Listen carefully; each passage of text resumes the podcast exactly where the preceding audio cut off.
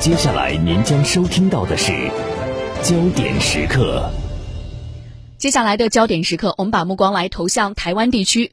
台湾地区方面，我们来看到，在台湾地区二零二零年领导人选战落幕之后，国民党败选，因此呢，国民党内改革的声音再起。国民党前主席洪秀柱指出，国民党非常重要的就是要拿回话语权，而且要用壮育轻，因为在这场选战当中，国民党几乎失去了整个年轻世代，一定要好好的反思原因。那么，国民党反思之后会有何举措呢？我们首先来了解一下新闻背景。据台湾中时电子报报道，国民党前主席洪秀柱点名吴敦义要好好检讨，为败选负责，并抨击民进党这场选战不断给国民党扣帽子，不代表选举赢了就赢了一切，选举赢了或许失去未来，这是我们忧心的。洪秀柱还指出，要用壮育轻，一定要检讨为什么在选战中几乎失去整个年轻世代。此外，国民党内改革声浪四起。十二号下午，国民党青壮派在中央党部前召开关于国民党系列改革的记者会，有意以人事件推改革。而随着吴敦义有意请辞，接下来谁将出任国民党主席，也引起各界关注。好，国民党到底有没有真正的反思？是输在哪里呢？作为国民党主席的吴敦义，他第一时间请辞，而这个简单的下台动作，真的可以为此次败选负责吗？岛内民众如何来看待败选之后的国民党呢？来听台湾世新大学教授游子祥的观察。他说：“那么国民党方面的呃领导以及呢党内的文化和团队都出了问题。”听他的分析。呃，这一次的败选啊，当然要检讨起来，可以检讨的因素非常多。那有的呢，跟国民党不是直接有关，有一些外部的因素，比如说呃国际的环境啦，比如说这个呃民进党呢，还有他用了强大的资源来抹黑、来买票等等。不过现在要检讨，检讨这些别人呢，不是重点。国民党更重要的要检讨自己。啊，那检讨自己主要是什么原因？这几天，包括洪秀柱，包括国民党的很多干部，这都是大家在思考的问题。现在看起来，这一次的选举会输成这样的几个因素。第一个当然跟国民党的候选人韩国瑜呢，他是在高雄市市长担任的时间不够长，然后被对手操作成落跑有一些关联，而且呢，也因为国民党的初选，当时韩国瑜跟郭台铭之间的争执之间的矛盾，也被民进党利用来变成了一种庶民跟精英。草包跟精英这样的区分，也对韩国瑜非常的不利。当然，韩国瑜的一些失言呢，也给了对方一些操作的空间。不过，大家认为最核心的因素不是候选人，是候选人背后的这个党啊。所以，国民党的问题恐怕比所有因素都大。其中一个问题当然是国民党的党主席吴敦义，因为如果国民党及早的把力量集中。应该不至于发生后面的状况。可是之前呢，因为吴敦义自己想选，所以呢，他自己知道自己在民调里面不如别人，特别是不如朱立伦，所以他就拉韩国瑜去拱韩。来打压朱立伦，然后等朱立伦打下去，韩国瑜起来之后，他又去拉郭台铭进来跟韩国瑜竞争。那大家想，你这样搞来搞去，力量分散，目的是什么呢？就有很多人认为，这应该是吴敦义自己还没放弃想选领导人的意愿，所以这个国民党初选的纷扰，造成后来力量的分散。很多人认为这是吴敦义的领导的问题。那除了吴敦义之外，还有一个党的文化的问题，因为国民党呢，现在基本上是被认为非常老的一个党，领导阶层都没有年轻化，然后接班梯队的培养是不够的，所以你整个党看起来非常的老，非常的死气沉沉。这个对一般选民来说，特别年轻选民吸引力比较低。当然还有论述上，国民党呢，因为怕直接面对两岸议题，所以呢。经常有人就搬着一些旧的说法，不想新的说法，然后就重复的说一些旧的说法。这几个原因啊，领导的问题，整个文化或团队的问题，还有论述的问题，是大家认为这一次国民党会输最关键的理由。好，那么还有一个问题呢，就随之而来了，国民党的未来会怎样呢？北京中国社科院台湾研究所科研室的副主任张华表示，接下来韩国瑜会面临着罢免案，而国民党内党主席的位置将会被各方势力所争夺。刚才尤教授特别提到了。国民党党中央，也是党主席，在这一次国民党败选中应该负的责任。那这现在已经比较清楚了，因为吴敦义已经说他要辞去党主席的职务。我想这一点可能也各位也比较关心。呃，按照国民党本身的他组织章程，接下来有可能要在这个周三呀，不是要吴敦义辞去党主席吗？同时呢，会产生一个代理党主席，由这个代理党主席来负责接下来大三个月的。呃，新主席的选举的过程，这个党务的工作，同时呢，未来三个月，国民党不能没有当家人呐，还是要这个代理党主席来负责相关的这个党务的工作。那在这个未来三个月过程中，国民党党内的各派势力肯定是为了角逐党主席，然后蠢蠢欲动，不同的势力进行角逐。目前来看，大概由这两股力量可能会说来角逐党主席。第一个就是。民国民党党内比较有实力的这种实力派的政治人物，比如说朱立伦，他目前是国民党内唯一的，呃，没有受到重伤的，在这一次选举中没有受到重伤的一个实力派的政治人物。除了朱立伦之外，韩国瑜虽然在这一次选举中输给了蔡英文，但是他在国民党内也是一股比较强大的力量。呃，这呃，目前看来，韩国瑜可能不会站到第一线上来选，因为他要应付接下来的高雄市长的罢免案。这对他是一个更大的一个呃挑战要面对的。好，我们继续来观看呃相关的一个话题。我们来看到呢，在十二号下午呢，国民党的青壮派在记者会上提出了有关国民党党内的人事改革的方案，希望能够挽救国民党。所以这个举措有没有希望呢？张华表示，大部分人事改革方案都是可以实现的。来听他的分析。这个记者会是在国民党中央外面开的，就这本身他这个地点的安排就比较意思，我没有进到党中央里面去，而是在国民党中央外面开的一个记者会。呃，开记者会的人都是谁呢？呃，罗志强，然后以罗志强为代表的吧，一批这个青青壮年。罗志强目前是台北市的这个市议员，还是比较年轻，三四十岁，他可以说是一个青壮派的一个代表。在这一次韩国瑜的选举过程中呢，他也。不断的站到第一线来替着国民党打选战，确实也是非常有战斗力的这样一个呃青壮派的一个政治人物。那他成立了一个就是跨呃国民党内派系的这样一个组织，叫加一，叫 Plus One 啊，呃，然后就说有你一个，可能这个国民党力量会更大。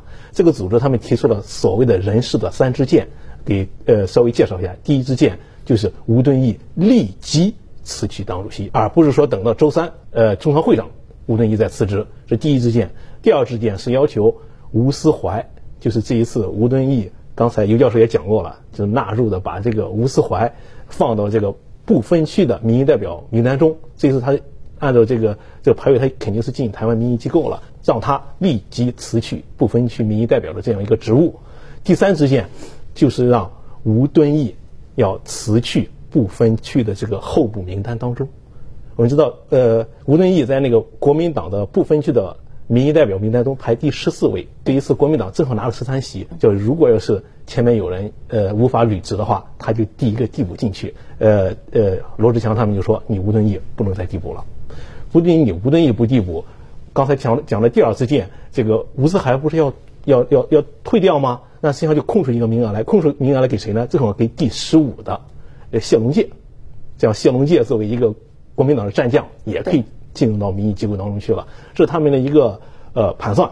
目前来看，吴敦义第一条，吴敦义辞职，这已经是板上钉钉了。第三条，吴敦义呃出任呃不分区这个这个这个民意代表，按照亲吴敦义的人士的说法，吴敦义应该也会同意，就是我也不会再什么。因为当初吴敦义之所以要出任民意代表，重要的原因就是他要进逐台湾立法机构的龙头，现在是完全不可能。所以你即使进去的话，也是一个阳春的民意代表。以吴能义的辈分来说的话，他不应该不会干这个事儿。那第二条，吴思怀退出这个不分区的民意代表。吴思怀目前的呃反应是说，我是国民党中央指派我了，然后并且呃是黄复兴党部推荐的。呃，如果这这两个组织也好，或这两股什么不让我退的话，我绝对不会退。而且他说我是一个军人，军人的原则不可能说未战先降，就是我不会主动退的，就是这个意思。好的，我们最后呢再来看一下相关的选题。其实呢，在争取年轻的选票方面，韩国瑜呢也经过了努力。即使在选前之夜，在造势的现场，韩国瑜呢其实当时选的选题也是特别针对的是台湾地区的年轻人来进行喊话。可是，在这样的情况下，为什么台湾地区的年轻人还是不愿意把票投给国民党呢？台湾世新大学教授游子祥表示，国民党的老面孔并不能够得到年轻人的认同。民进党在执政期间改变了教育方式，使得年轻人对两岸的看法出现了偏差。这代表国民党上层几乎没有替换。那你这样的一张脸孔摆出来，国民党每次开会摆出那一排的脸孔。年轻人看到了，当然很难认同哈。还有国民党各地提名的候选人，民进党或是柯文哲的台湾民众党。经常会用非常年轻的代表，全新的面孔。那国民党呢，常常就是那个同样的人，同样的人，最后只好用电脑啊，把自己改年轻点，改图啊。问题是你改图没有用，你那个人就是想法、呃形象就跟年轻人有距离。这第一个最重要的原因。所以国民党一定要要大量的启用年轻人。这一次如果更换党主席，党主席一定要是年轻人。很多人会提到朱立伦或。是比朱立伦更年轻的人，就是不能再有六零后之前的人了。你再有六零后之前的人，国民党就太老了。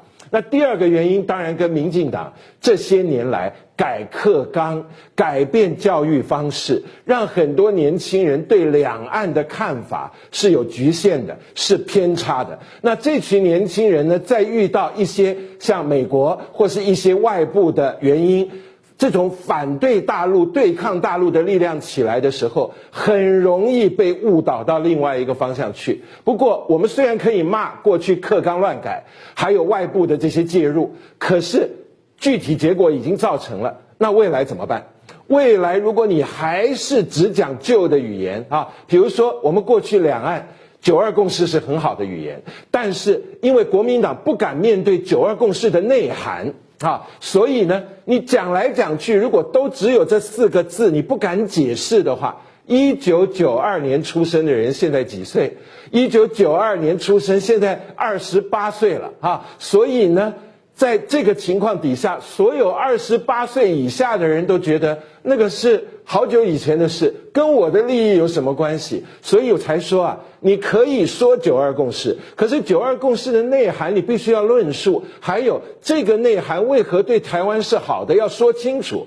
国民党就是很多人不敢说，然后一遇到两岸问题就只讲四个字，年轻人也听不懂。你弄到这样，年轻人又已经被那些教育课纲、课本给改变，去中国化给改变了。你一定要有新的说法，比如说台湾安的生活方式、台湾的选举方式都会维护，台湾的利益跟价值会维护。那两岸的合作对大家有利，这些论述呢，未来国民党一定要想一个新的方法，把这个话说出来，不能再依赖年轻人听不下去或听不懂的。陈旧的语言，所以我觉得至少要做到两点。嗯，好，焦点时刻我们继续来关注台湾地区的话题。我们来看到最后一个问题呢，国民党接下来的改革真的会用壮育轻吗？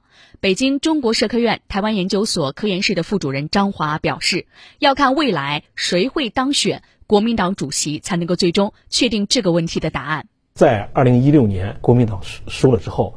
呃，很多人说你国民党应该彻底的改造，要反省，要检讨。可是，二零一八年九合一选举，哎，国民党赢得还不错，所以那股势头立马就被遏制住了。所以这一次也是给了国民党一个机会，真的是要重新的思考他的很多组织架构啊、这路线呀、的论述到底是什么。所以未来啊，国民党一定要改，但是呢，能改成多少，还是要看。接下来选出来党主席到底是谁？党主席才是最关键的。未来国民党的检讨和改革，我觉得特别要注意两点。第一点就是国民党要防止内部的分裂，就团结一定是目前国民党首先要做的。相信在未来一段时间，民进党会利用手中的行政资源，甚至是立法资源，不断的来裂解国民党。第二点就要防止他的政策变质，尤其他的两岸政策。虽然在这一次选举过后，国民党内有声音说要检讨。它的很多政策，其中包括两岸政策。但是我认为，呃，岛内需要一个稳定的力量，需要一个稳定的支持两岸关系发展的力量。我相信国民党就是这股力量。岛内虽然说有什么天然独啊，有什么主体意识，但是岛内民众也不愿意看到两岸兵戎相见。好，早上七点五十一分，刚刚的焦点时刻，我们把目光来投向了台湾地区，来关注到了台湾地区二零二零选战之后，国民党败选，国民党呢提出了要改革的声音。那么接下来这个改革将会如何进行呢？我们在节目当中继续为您带来介绍。